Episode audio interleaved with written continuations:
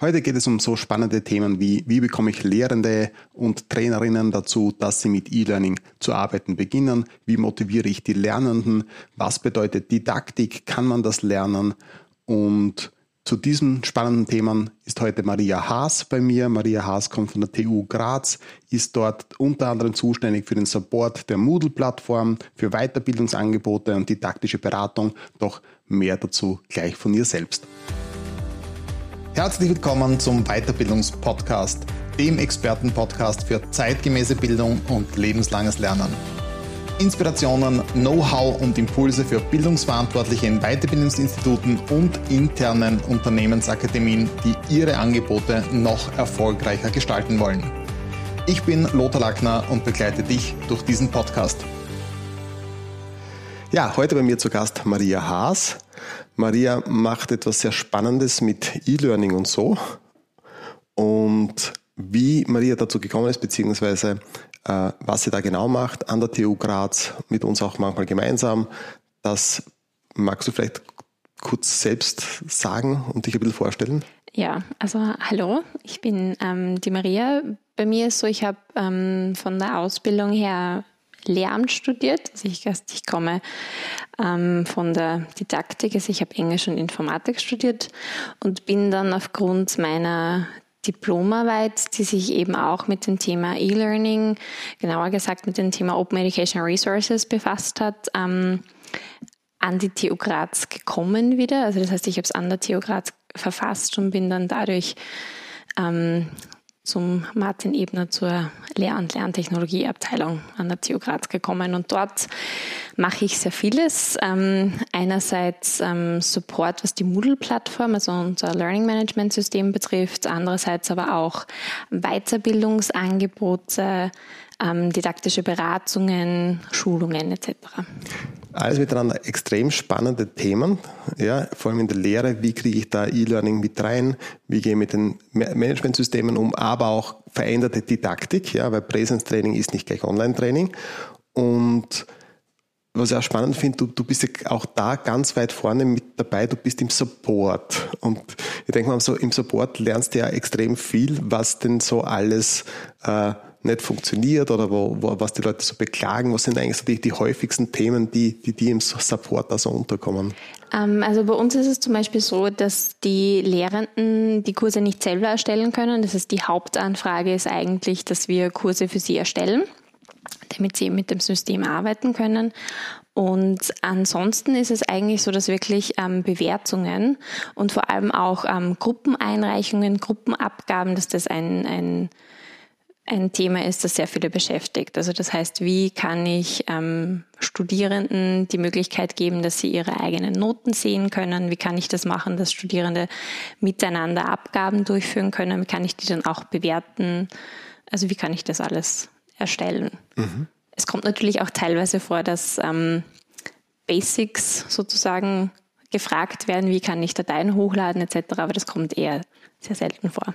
Wird es seltener? Okay. Ja, genau. Also es wird, es wird seltener. Man merkt auch, wie, wie die Lernmanagementsysteme immer mehr reifen und wie die Bedienung auch immer wieder äh, dahingehend angepasst wird, dass sie einfacher wird und dass die Leute intuitiver damit äh, umgehen können. Das hast du vorher gesagt, ihr arbeitet auch mit Moodle. Äh, Moodle wird oft so der, der Ruf äh, umgehängt, dass es sehr antiquiert ist. Oder ist es doch ein modernes Lernmanagementsystem? Wie siehst du das? Ähm, also ich glaube, dass Moodle an und für sich einen sehr schlechten Ruf teilweise hat, weil es viele Personen gibt, die es einfach schon kennen, aber unter Anführungszeichen das alte Moodle. Also es hat sich ja von, vor allem was das Design betrifft, ja auch sehr verändert in den letzten Jahren. Ähm, und dadurch hat es, glaube ich, irgendwie so diesen Ruf, weil ich doch finde, dass wenn man es halt anschaut und es schon da schon sehr alt, so nicht sehr ansprechend ausschaut, dass man dann so ein bisschen ähm, sich denkt, naja, das kann, das kann nichts gescheit sein sozusagen. Aber es ist ähm, äh, am besser werden, also es wird immer, immer besser, immer ansprechender. Ich würde nicht sagen, dass es antiquiert ist.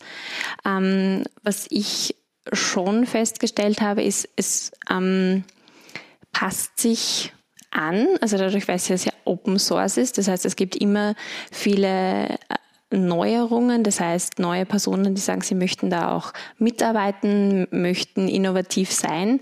Aber es ist eher so, dass es kommt was Neues auf, es poppt eine neue Innovation auf und das wird dann erst später sozusagen umgesetzt und kommt dann erst in diesen Moodle Core, wie man sagt. Ist Open Source etwas, wo du sagst, das ist etwas, was, was Moodle besonders macht? Oder was ist für dich so das, die, oder was sind so die Eigenschaften, die, die Moodle für dich, ähm, die dir besonders an Moodle gefallen? Also Open Source ist auf jeden Fall ein, ein, wichtiger Punkt. Also wie gesagt, auch im Rahmen meiner Diplomarbeit habe ich mich mit Open Educational Resources beschäftigt. Also ich finde schon, dass diese ganze Offenheit, also dass die Möglichkeit, dass man auch mitarbeiten kann, mitgestalten kann, dass es auch anpassbar ist, dass das auf jeden Fall ähm, was Gutes ist. Auch die Community. Also ich war jetzt zum Beispiel im September auf der Moodle Mood Dach, also auf einer Moodle-Konferenz und es ist einfach sehr spannend, wenn man da mit anderen ähm, Entwicklerinnen und Entwicklern auch zusammenkommen kann und ähm, auch über Neuerungen sprechen kann. Das ist ansonsten bei anderen Plattformen ja nicht immer gegeben. Und was ich generell sehr gut finde, ist, dass es einfach sehr, sehr viel kann.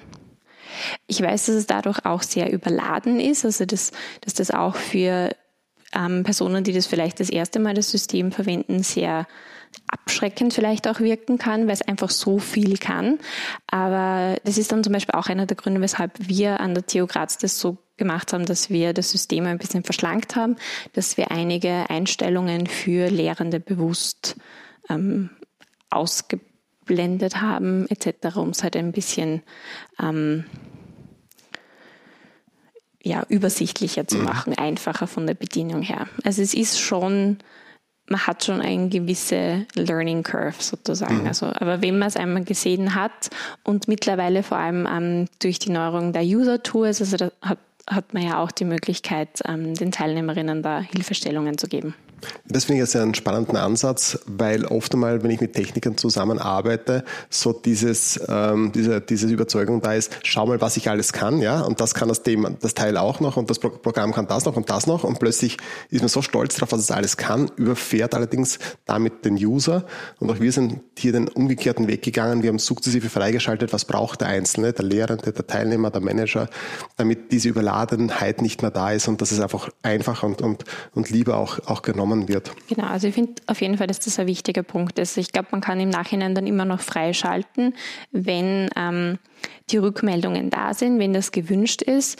Aber ähm, bei uns ist es beispielsweise konkret so, dass die Aktivitätsauswahl, also welche ähm, Aktivitäten man eben zum Kurs hinzufügen kann, dass wir das auch ähm, verschlankt haben, dass, es, dass man zuerst einfach nur die Haupt-, die meistgenutzten Aktivitäten sieht, weil wir auch. Das sind ähm, beispielsweise? Beispielsweise die Gruppenwahlaktivität, ähm, den Terminplaner, aber auch natürlich Dateien, ähm, Textfelder genau, ja. etc. Mhm. Genau, also ich glaube Quizzes eventuell noch. Mhm. Wir, wir da eben auch aufgrund von ähm, Usability-Studien eben festgestellt haben, dass Personen, die das System noch nicht kennen, einfach überfordert waren. Mhm. Wenn ich mir so den freien Markt anschaue, also den, den ähm, Kaufmarkt für LMSs, also für Lernmanagementsysteme, dann werben immer mehr Anbieter damit, dass sie Microlearning kennen oder besonders hirngerecht, besonders lernoptimiert, was auch immer das bedeuten mag, ausgerichtet sind. Trifft das auf die LMS zu oder wie schlägt sich Moodle bei diesen, bei diesen Sachen? Also ich glaube, dass sich Moodle da gar nicht so schlecht schlägt. Also es ist doch so, dass es sehr viel Individualisierbarkeit gibt.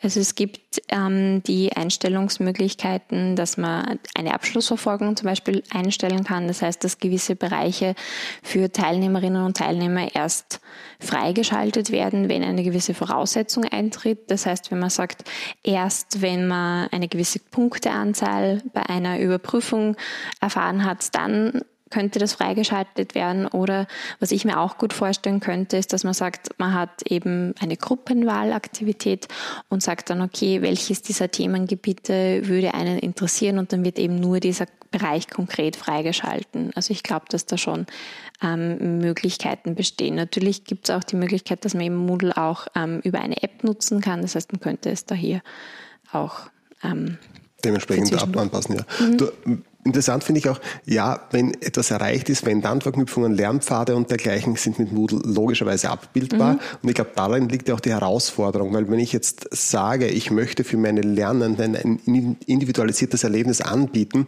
dann geht es ja auch darum, dass ich den entsprechenden Content so auch aufbereiten muss. Das heißt, ich sehe aus meiner Sicht das Ganze einfach so, Moodle kann das ganz gut, ähm, wirbt vielleicht nicht so sehr wie kommerzielle Anbieter mit dem Ganzen, vielleicht auch äh, aus, dem, aus dem heraus, dass sie genau wissen, das System kann nur äh, die Möglichkeiten bereitstellen, die, die Nutzung des Ganzen, die Content-Einpflegung, das Gedankenmachen darüber, wie das Ganze funktionieren soll, das bleibt schlussendlich immer noch beim, beim Lehrenden über.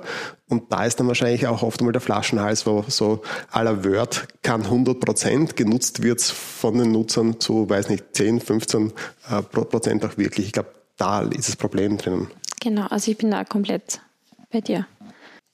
Online-Kurse nehmen es ufert einfach aus. Ja, jeder bietet mittlerweile bereits Online-Kurse an. Es gibt die großen äh, Plattformen Udemy, Coursera, Skillshare und dergleichen, äh, Teachable, um, um noch ein paar andere zu, zu nennen, äh, wo heute jeder, der etwas weitergeben will, auch weitergeben kann. Ähm, es mangelt also nicht so sehr daran, dass Content äh, zur Verfügung gestellt wird, ähm, was ich allerdings schon beobachte, ist, dass oft einmal jetzt die, vor allem diese Videotrainings extrem überhand genommen haben. Alles wird in Form von Videos, Talking Head äh, erklärt. Was hat das Ganze noch mit Didaktik oder E-Didaktik zu tun? Wie siehst du diese, diese Entwicklung da am Markt? Ja, also ich finde, dass wenn man eben Online-Kurse anbietet, was da ganz wichtig ist, ist einfach, dass die, dass die Inhalte an und für sich sehr viel mehr selbsterklärend sein müssen im Vergleich zu, wenn man sagt, man macht irgendwas in einer, einer Präsenzeinheit, weil es einfach so ist, dass ich in einer Präsenzeinheit immer noch nachfragen kann. Natürlich gibt es die Möglichkeit, dass ich auch in einem Online-Kurs, beispielsweise in einem Forum, Inhalte nachfragen kann, aber das geht einfach im ähm, face-to-face einfach viel, viel einfacher und viel besser. Ich finde, also wie du vorher das eben gemeint hast, ähm, bezüglich Moodle, ähm, das Tool an und für sich ist, ist nicht so wichtig, es kommt einfach auf didaktische Aufbereitung an. Also ich sehe das auch, ich finde auch, dass Videos sehr, sehr wichtig sind in der Lehre, aber man muss einfach auch eine gewisse Abwechslung vielleicht schaffen und ähm, sich auch überlegen, also nicht immer sagen, okay, passt, Video ist das, was es sein muss, sondern mir einfach überlegen, was ist das Ziel, was möchte ich erreichen und mir dann erst überlegen, welches Medium ist dann dafür am besten geeignet. Derer gibt es ja unterschiedliche. Wir können mit Screencasts arbeiten, äh, wir können mit, mit, mit äh, Visualisierungen arbeiten. Also wir haben extrem viele Möglichkeiten. Stoßen da die Lehrenden nicht schon wieder an die nächste Grenze? Ich bin ja schon ein, ein anderes Semester. Ich, ich durfte noch miterleben, also ich habe es nicht mehr gehabt, den Overhead-Projektor, den könnte man auch ganz virtuos bedienen. Und dann ist PowerPoint gekommen und es war einfach erschreckend, was Leute mit PowerPoint angestellt bzw. nicht angestellt haben. Jetzt ist für mich so die, die, der nächste Sprung, weil jetzt bringe ich das Ganze ähm, ins, ähm, ins Lernmanagementsystem rein und das sieht man halt auch sofort, wenn da einer mit PowerPoint jetzt eins zu eins rüberkommt oder ob sich jemand hier wirklich Gedanken gemacht und schon andere Tools einsetzt. Mhm. Also diese, diese Herausforderungen. Äh, was müssen die, die Trainerinnen für, aus deiner Sicht heraus lernen, damit sie ein, ein Online-Kurssystem bedienen können oder dass sie selbst auch Lust bekommen, da hingehend Content zu entwickeln? Ähm, ich finde, es ist ganz wichtig, dass man einerseits zuerst keinen, keine Angst hat. Also ich glaube, dass das eine sehr große Hürde für manche ist, dass man irgendwie Angst hat, dass man irgendwas kaputt machen kann, dass man irgendwas ähm, hinmacht oder sich blamiert. Also ich glaube, dass das auf jeden Fall eine große Hürde ist und dass man einfach offen bleiben muss und sagen muss, okay, passt, ich möchte, ähm, ich möchte neue Tools kennenlernen, ich möchte mir einfach anschauen, welche Möglichkeiten das, das da ähm, gibt. Ähm, generell kommt halt einfach immer drauf an, was man denn erreichen möchte mit dem Kurs. Also wenn ich sage, ich möchte nur ähm, Dokumente an und für sich zur Verfügung stellen, das ist was natürlich sehr, sehr schnell möglich ist. Wenn ich aber sage, ähm, ich möchte Videos erstellen, dann muss ich mir da halt eben auch Gedanken machen mit, ähm, wer erstellt diese Videos, muss ich diese dann selber schneiden etc. Und eben, wie du auch schon gesagt hast, wenn es jetzt um die Individualisierbarkeit geht, also das ist eben was, was sehr gut möglich ist, dass ich das anpassen kann, dass ich Lernpfade machen kann. Aber ich muss mir das halt einfach vorab gut skizzieren und gut aufbereiten. Das heißt, dass ich weiß, wo sollen die Teilnehmerinnen und Teilnehmer am Ende hinkommen, was soll dabei rausschauen, was ist das, das Endziel sozusagen und dann aufgrund dessen muss ich mir einfach die Lern Pfade skizzieren und mir dann halt überlegen, okay, an welchem Punkt wäre ähm, welche Lehrmethode vielleicht gut geeignet und mich dann halt eben individuell in diese ähm, Dinge dann auch einarbeiten. Aufbereitung war jetzt für mich ein sehr, sehr gutes Stichwort. Ähm, ich erlebe immer wieder Trainerinnen, die, die daherkommen und sagen, du, pass auf, wir haben acht Stunden Präsenztraining, ja, jetzt machen wir daraus, okay, Gruppenübungen gibt's, vier Stunden äh, Online-Training. Das funktioniert natürlich so nicht. Es geht darum, äh, Inhalte gut zu reduzieren. Also was ich jetzt anspreche, ist die Kunst der Reduktion. Wie gehst du da äh, im Support, in der Unterstützung der Lehrenden damit um? Also ich verweise sie dann auch immer noch einmal darauf, ähm, dass sie sich einfach überlegen sollen, was soll zum Schluss rauskommen. Und dass man halt eben einfach mit dem Ziel beginnt und sich dann überlegt, welche Inhalte braucht es dafür, damit dieses Ziel erreicht werden kann. Weil dass ich im Endeffekt ähm, beispielsweise eine Moodle-Schulung in zwei Stunden machen kann und in acht Stunden machen kann und theoretisch auch mehrtägige Schulungen anbieten kann zu diesem Thema, ist klar. Aber die Frage ist einfach, was sollen ähm, die Lernenden dabei erfahren. Also auch bezüglich Blums ähm, Taxonomie zum Beispiel, also welche Stufe soll da erreicht werden. Ähm, ja, dass ich mir einfach da Gedanken mache, was soll zum Schluss rauskommen und das dann den Inhalt dementsprechend anpasse. Genau, und für diejenigen, die mehr wissen wollen, eben weiterführende Links und dergleichen anzugeben. Genau. Ähm, eignet sich alles fürs Online-Lernen? Gibt es irgendwelche, irgendein, irgendein, irgendein, Gebiet, das nicht geeignet ist? Wie siehst du das?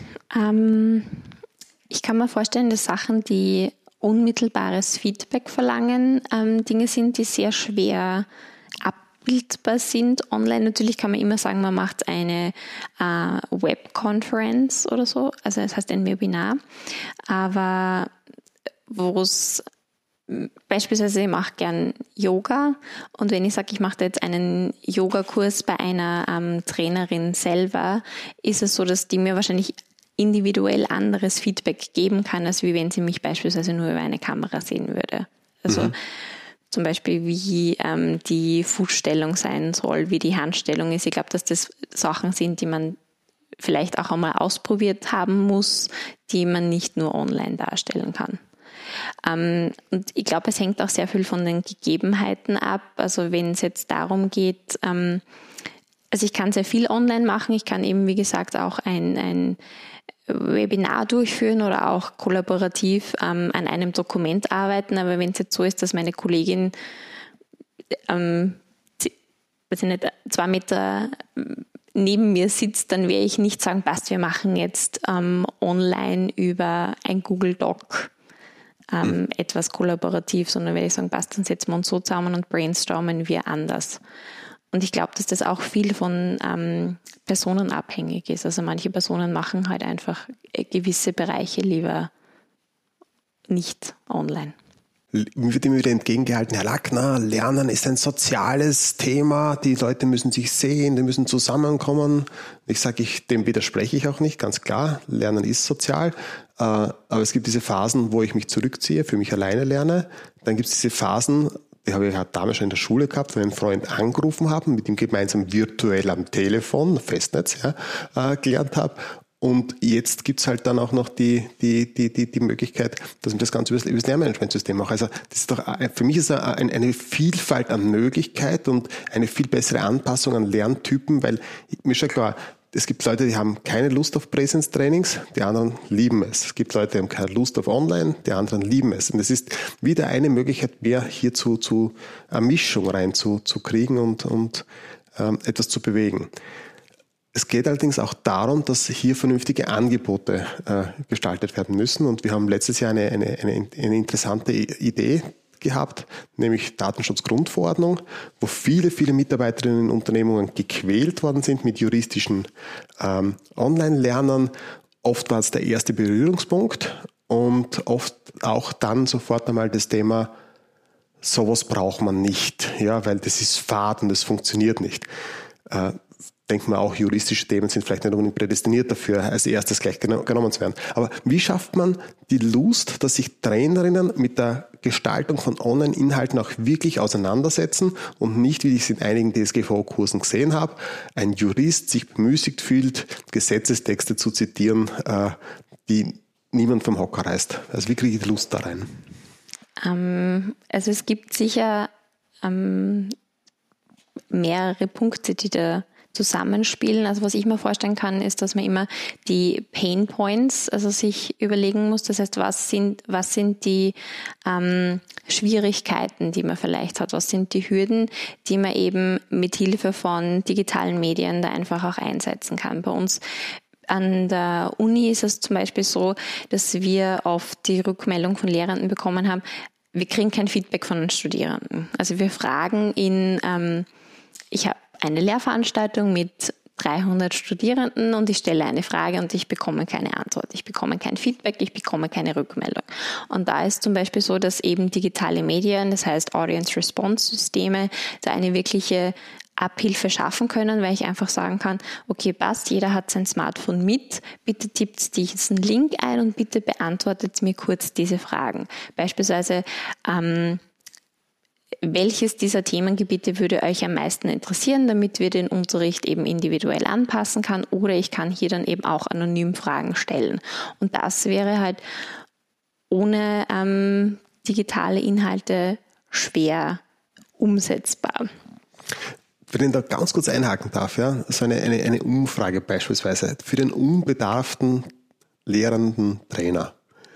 Das kostet ja gleich einmal Zeit. Also wenn ich jetzt in die, in die Runde frage, äh, Leute, welche Themen interessieren euch? Eine Punkteabfrage mache oder eine Katalabfrage, typische Präsenzgeschichten halt, dann kriege ich das ohne Vorbereitung hin. Eine Minute vielleicht, dass ich mir die Frage vernünftig überlege, weil da könnte ich was daneben gehen.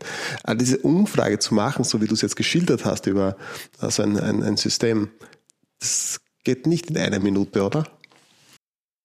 Wenn man es einmal gemacht hat, dann glaube ich schon, dass also in einer Minute Vielleicht nicht, aber nicht sportlich. schon. In fünf schon, ja genau. Und es, es geht darum, es einmal gemacht zu haben, oder? Sich genau. einmal damit auseinandergesetzt mhm. zu haben und das vielleicht ein zweites Mal auch zu machen, damit es in die, in die Übung kommt. Eben, also ich glaube, deshalb ist es eben ganz wichtig auch, dass man offen ist und sich das einfach einmal anschaut und ähm, deshalb vielleicht auch zu Weiterbildungen etc. geht und sich einfach einmal, einfach einmal schaut, was es denn Neues gibt, weil ich kann sehr gut verstehen, dass man einfach, ähm, sei es an der Uni oder sei es in einem Unternehmen, oft nicht die Zeit hat, sich da einfach auch einzuarbeiten in diese ähm, Thematik und dass man einfach sagt, passt, ich gehe jetzt zu einem Kurs, ich gehe zu einer Weiterbildung und ich schaue mir einfach mal an, was es denn alles gibt und vielleicht kann ich etwas für meine eigene Lehre beispielsweise übernehmen. Das heißt lebenslanges Lernen auch für die Lehrenden, gell? Genau. Und ein weiterer Punkt, das ich eben auch noch ganz wichtig finde, ist auch ähm, Barrierefreiheit und Inklusion. Das heißt, wenn ich Inhalte eben online zur Verfügung stelle, habe ich einfach auch ähm, die Möglichkeit, beispielsweise wenn ich Videos online stelle ähm, von Lehrveranstaltungen, dass einfach auch Studierende, die ähm, aufgrund von Betreuungspflichten oder wenn sie sagen, sie, sie arbeiten einfach nicht an, in die Vorlesung kommen können, dass sie sich das äh, nachher anschauen können oder vielleicht auch im Livestream anschauen können. Und ähm, ich glaube, dass das auch ein ganz wichtiger Punkt ist. Ähm, wir haben eingangs schon davon gesprochen, dass du auch supportest bei der Umsetzung. Äh, Video ist so ein Thema, das bis zu einem gewissen Grad beispielsweise geht und ab einem gewissen Grad ist einfach die Lernkurve zu anstrengend und muss nicht und auch zu Zeit ähm, äh. Also jeder, der schon mal ein Fotobuch gemacht hat, weiß, geht relativ schnell. Ja, wenn du mal privat mit Videos angefangen hast, weißt du, das geht in die Zeit. Ähm, was sind so ähm, wo, oder wo ist so die, die Grenze? Was geht noch? Was ist den Lehrenden zumutbar und wo wird Unterstützung benötigt? Also ich glaube, alles, was zu technisch wird dann, also bezüglich ähm, Hosting etc., also auf jeden Fall. Ähm, ansonsten, manchmal kommt mir vor, dass wir Lehrende vielleicht auch ein bisschen unterschätzen am Anfang. Das heißt, sie können doch äh, mehr und wollen teilweise auch mehr, als wir ihnen unter Anführungszeichen zumuten. Vielleicht ähm, einfach ein bisschen ausprobieren lassen auch. Also vielleicht mit den einfachen Sachen eben anfangen, ein bisschen die, die, die Hürde auch abbauen, die Angst auch abbauen und dann eben beispielsweise in Moodle auch ähm, schwierigere, unter Anführungszeichen, ähm, Aktivitäten freischalten und sie einfach ein bisschen probieren lassen. Vor allem Sachen wie H5P zum Beispiel, das wirkt vielleicht im, im ersten Moment, wenn man das sieht, wie etwas, was arg kompliziert ist, aber wenn man es dann einmal gemacht hat, ist das sehr leicht und, und schnell umsetzbar. H5P, nächstes super Stichwort. H5P hat eine beeindruckende Entwicklung hinter sich. Jetzt mit voller Integration in Moodle seit dem letzten oder vorletzten Release. Äh, kein, äh, ich speichere das Teil irgendwo ab und ziehe es mir dann in Moodle rein, sondern ich mache alles in Moodle drin. Was kann man da drinnen so machen? Ich kann Kärtchenabfragen machen, ich kann auf Bildern Punkte markieren, die dann zu entdecken sind, Akkordeons, Zeitstrahl, also extrem viele, viele Möglichkeiten, dass für wirklich jedes Fachgebiet etwas dabei ist. Ähm, und man spielt sich damit, oder? Wir haben, wir haben, wir haben da dahingehend ein, ein Training auch, auch gemacht, war, war total lustig jetzt. Äh, wie der Spieltrieb da plötzlich bei den Lehrenden erwacht ist, bei den Trainern, wo sie gesagt haben, das, das macht Spaß. Auf jeden Fall. Also ich glaube auch, dass es da sehr, sehr gut ist und sehr wichtig ist, wenn man da vielleicht mit etwas ganz Einfachen anfängt, dass eben, wenn man sagt, man hat ein Bild und dann kann man da Punkte setzen, und ähm, wenn man da gleich auch ein Erfolgserlebnis hat, das heißt, ich erstelle das und ich sehe, dass ich das wirklich innerhalb von fünf Minuten, wenn ich mir ein Konzept natürlich zuerst überlegt habe, ähm, einfach erstellen kann und dass das gleich vielleicht auch so ausschaut, dass wie wenn das sehr viel Arbeit gewesen ist. Also für die, für die Konsumentinnen und die Konsumenten dann. Und ähm, ja, ich glaube schon, dass das ähm, auf jeden Fall auch dazu beiträgt, dass dass man einfach ähm, motivierter ist, es dann auch zu verwenden. Wenn man sagt, ja, das ist irgendwie, das ist cool, das ist spannend, das ist was Neues, da gibt es was, was, was zu entdecken und dass, wenn man das dann sieht, man dann vielleicht auch sagt, okay, passt, H5P ist voll interessant, vielleicht gibt es auch noch andere Dinge, die, die spannend sind und die ich auch in meine Lehre einbringen kann. H5P steht ja auch für mich ein Stück weit in Konkurrenz zu ähm, teureren Produkten. Also grundsätzlich ist alles teurer wie H5P, weil H5P ist und war auch Open Source. Äh, teure Produkte sind beispielsweise Articulate Rise bzw. Storyline oder Adobe Captivate. Kann H5P da mithalten mit diesen äh, Fähigkeiten dieser teuren Programme? Wir, wir, reden hier gleich mal pro Lizenz von 500 äh, bis 1000 äh, Euro äh, im Jahr kannst damit mithalten? Das ist eine schwierige Frage. Es kommt, es kommt drauf an. Also ich meine, natürlich ist es so, dass ähm, Articulate Rise und Adobe Captivate einfach auch sehr, sehr gutes Marketing haben. Einerseits und das äh, auch sehr schön präsentieren. Also ich glaube, ähm, wir sind mittlerweile in einer Zeit, wo es sehr darauf ankommt, wie etwas aussieht, wie etwas präsentiert wird. Und ich glaube, die können das vom Marketing her sehr gut. Ähm, ich glaube aber nicht zwangsweise, dass H5P da so weit hinten nach ist. Also es gibt schon ähm, Sachen, die die einzelnen Plattformen vielleicht mehr können, ähm, sei es VR-Integration etc. Ich glaube aber, dass ähm, vielleicht das ähm, wenn man das erste Mal mit interaktiven Inhalten arbeitet, man das einfach einmal mit H5P ausprobieren sollte und dann eh schon merkt, ob ob das nicht eh alles abdeckt, was es abdecken soll. Weil die Frage ist eben, wie du schon gemeint hast, es ist nicht so günstig, ob man nicht mit dem Geld auch was anderes machen könnte, umsetzen könnte. Zum Beispiel mehr Leute im eigenen Unternehmen dahingehend zu trainieren, selbst Inhalte zu erstellen. Dann genau. kommen wir immer mehr dorthin, dass auch KMUs Richtung Wissensvermittlungsunternehmen gehen können, lernende Organisationen, die Stichwörter, die wir schon seit 20 Jahren kennen. Ähm, und was, was mir halt auch so, so gefällt, ist, dann habe ich halt viel, viel mehr Leute drinnen, die produzieren, weil ich nicht mehr permanent überlegen muss, für wen gebe ich jetzt noch ein Tausend aus. Die Multiplikation wiederum ist hier ja bekanntlich ein, ein Thema, sondern wie kriege ich die Leute mit kleineren Inhalten rein? Schon klar, die großen Sachen, ja, werden wir wahrscheinlich immer noch auf Storyline machen ähm, oder mit, mit Captivate. Aber dieses Erarbeiten von mehr Inhalt, dass das Lehrmanagement auch gefüllt wird, da ist H5B einfach genial, weil es für mich auch so mehr, noch mehr diesen spielerischen Charakter dahinter hat beim ähm, ähm, bei der Content-Erstellung. Auf jeden Fall. H5P ist Open Source, Moodle ist Open Source. Ähm, 60 Prozent der eingesetzten LMS weltweit basieren auf Moodle. Ähm, wie, wie siehst du das so? Wie, wie, was passiert da jetzt gerade? Es setzen jetzt mehr Unternehmungen, Universitäten sowieso auf Moodle. Siehst du da Entwicklung?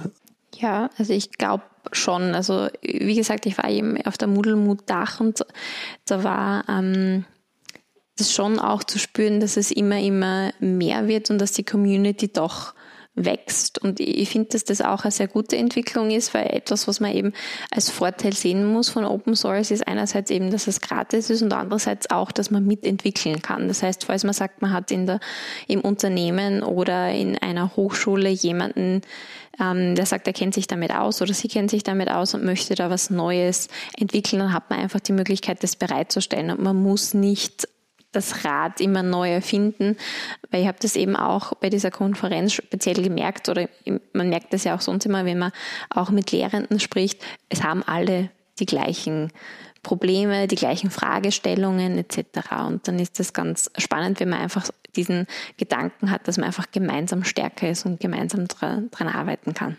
Ja, und dieses gemeinsame Arbeiten geht jetzt ja auch mehr, immer mehr aus dem universitären Kontext heraus. Uh, Moodle Workplace uh, genau. ist seit Herbst diesen letzten Jahres uh, da, wird jetzt schon langsam verteilt, wird wahrscheinlich auch noch ein paar Kinderkrankheiten haben, aber sicherlich schon viel von Moodle gelernt und geht halt verstärkt darauf hin, dass die Bedürfnisse von Unternehmungen, ich sage jetzt mal, leicht andere sind als die von, von Universitäten. Also da, da tut sich wirklich extrem, extrem viel, was auch die Zusammenarbeit ähm, und, und auch den Austausch der, der Lernenden dann über Smartphone und dergleichen ein Stück weit ähm, vereinfacht. Du hast also irgendwas mit Lernen studiert, bist dann jetzt im, im E-Learning drinnen. Wie siehst du in einer Zeit des Umbruchs Lernen? Was, was, wie, wie, wie, was wird sich da in Zukunft tun? Was sind die Herausforderungen?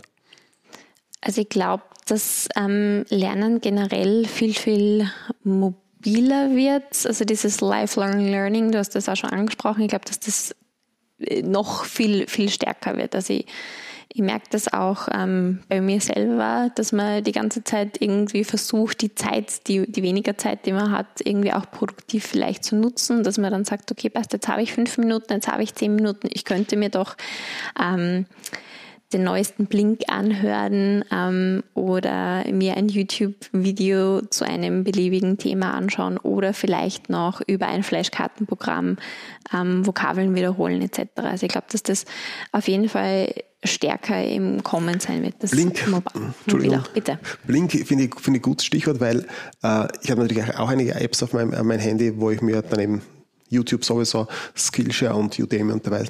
Aber was mir bei Blink besonders gut gefällt, ist die Schnelligkeit, wie du zum Inhalt kommst. Und ich glaube, das ist ein, ein, kritischer, ein kritischer Faktor dazu, äh, dass du sehr, sehr schnell dort bist, dass du das bekommst, was dich interessiert. Genau. Und wenn du das nicht schaffst, sondern äh, ein Riesensystem dahinter hast, wo, wo es zu viele Klicks benötigt, dann wird das eine Hemmschwelle wahrscheinlich sein oder dann, dann tut man es einfach nicht so, so leicht.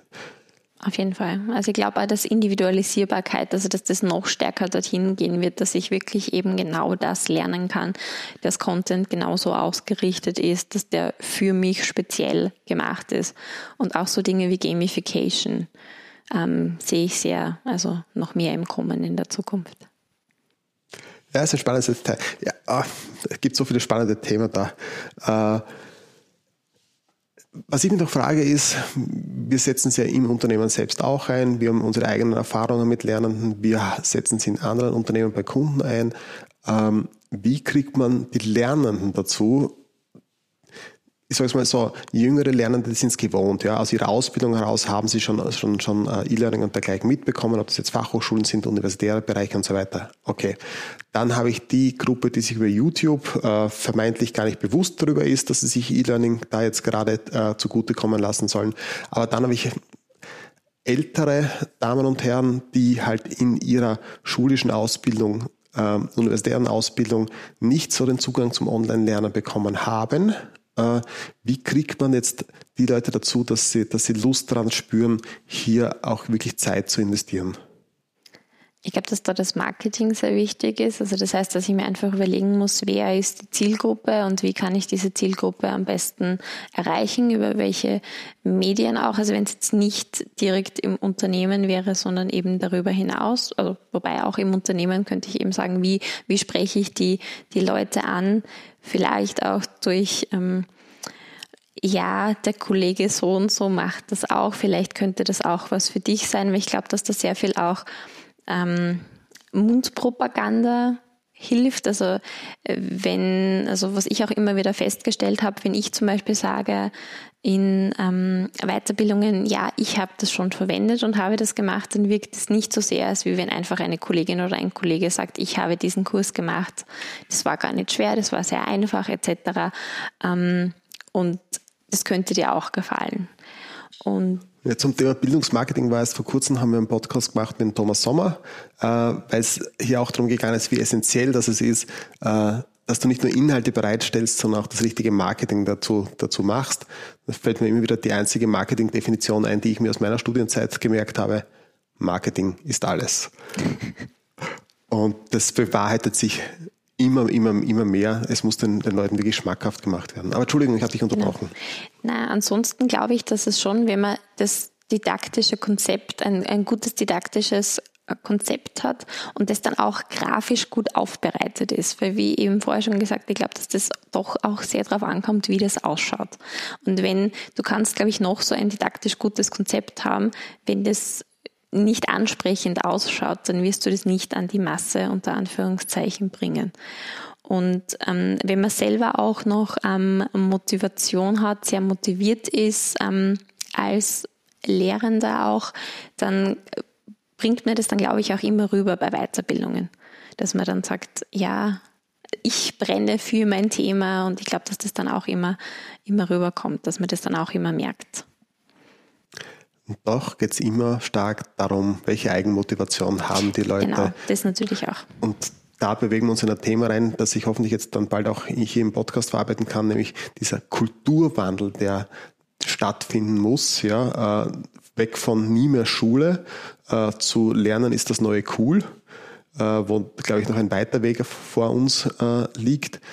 Ähm, aber darum geht es in Wahrheit. Wir müssen lernen, anders sehen. Wir müssen schauen, wie weit, wo braucht es wirklich dieses Detailwissen, wo das, das Globale, es geht wirklich darum, äh, Lust am Lernen zu schaffen oder diese Lust am Lernen zu, zu, zuzuschütten. Ich habe vor kurzem einen sehr interessanten äh, Mann, Vertriebsleiter einer großen internationalen Organisation getroffen, mit ihm gesprochen und der mir erklärt hat, ja, er war in der Schule eine Niete, nach neun Jahren ist er ab, abgetreten, weil er eh schon dort wiederholen hat müssen, hat überhaupt nicht funktioniert. Dann macht er eine Lehre, kommt auf die, ähm, die, die Meister, die, die Schule eben für diese, die, diese Lehrlinge und erlebt dort plötzlich jemanden, der das versteht, was er lehrt und bekommt eine so eine Faszination plötzlich mit, ja, dass es die Matura nachholt, sein Master auf, auf, auf ein MBA nachgeholt mhm. hat und plötzlich äh, die, seine Prüfung mit eins macht, ja, weil er jemanden gefunden hat, der diese, diese, diese, wo der Funke einfach übergesprungen ist, dass Lernen cool sein kann.